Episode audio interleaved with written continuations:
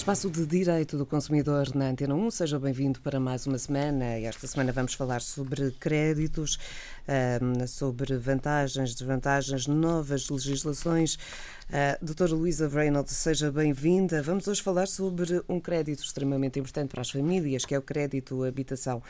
Uh, o hum, Banco Europeu uh, baixou a taxa em 0,5%, o Banco Central Europeu. Ora, isto poderá então trazer vantagens, se bem que a Euribor, e isto hum, numa notícia lançada hoje, sobe a três meses, mas mantém-se no prazo de seis. De qualquer forma, há aqui vantagens para os consumidores. Ora bem, muito boa tarde. É verdade, é uma boa notícia para as famílias que já estão sacrificadas de tanta austeridade, de tanto espremer o orçamento familiar, de tantas dificuldades.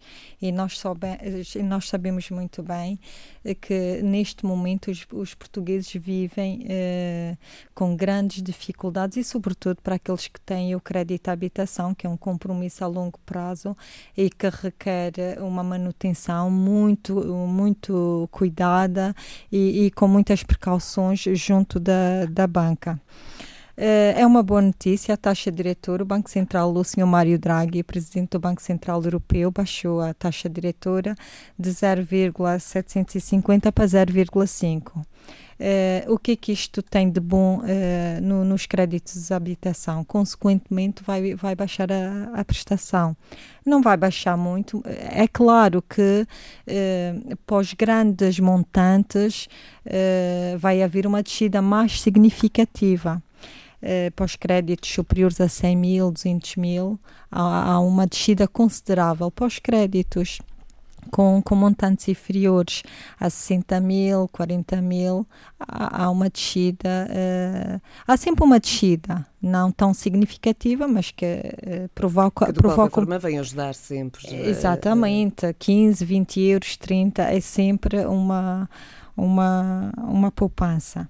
Neste momento, a Euribor a três meses situa-se em 0,201, a nível histórico muito baixo, uh, e a seis meses a 0,302. Há um ano é sempre um bocadinho mais, eh, mais elevada, situa-se a data de hoje 0,493.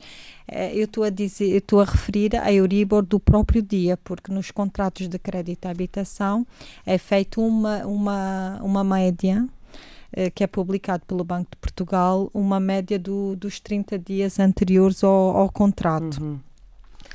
Uh, o, o, que eu queria também aqui referir às pessoas que têm crédito à habitação é para não entrarem em pânico.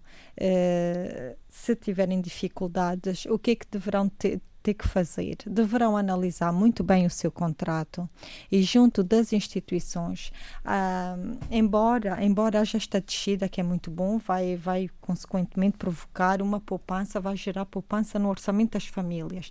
De qualquer maneira, as pessoas devem estar eh, sempre uh, alertas a ver o que, é que podem renegociar com o seu banco ou simplesmente se podem manter o crédito como está.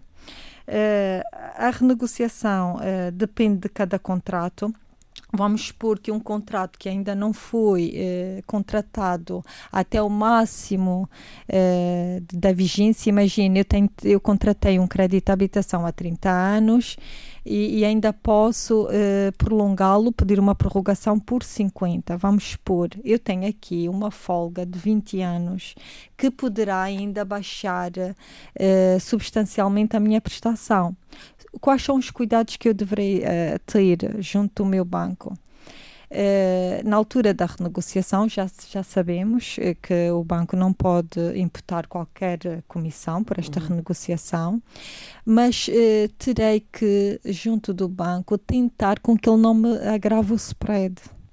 Tem que ver qual é a manutenção dos produtos, se na altura que tive um bom spread, uh, se tem que manter o cartão de crédito, se tem que manter o descoberto bancário, se tem que manter algum PPR, etc. Mas a par disso, tentar junto do banco renegociar para descer mais a minha prestação. Porquê? Se eu conseguir com que a minha prestação fique mais baixa, gerando uh, poupança no meu orçamento familiar, poderei poderei amortizar parcialmente várias vezes o meu crédito e, consequentemente, a prestação irá baixar. Uh, isto consegue-se, mas uh, é preciso, claro, que o banco também aceite que normalmente numa renegociação do, do crédito à habitação, embora haja aqui uma folga de estender o prazo, o banco normalmente agrava o spread. Pois, uh, é a faca de dois gumes. Sim, mas consegue-se. Não, não quer dizer que, que o consumidor não consiga. Desde que o banco aceite, é ele experimentar e, e, se a sua taxa de esforço não for elevada, até será um, um ótimo negócio a fazer junto do banco. Além da renegociação uh, do, do, do, período de, da vigência, poderá eventualmente pedir uma carência, vamos por uma carência de capital.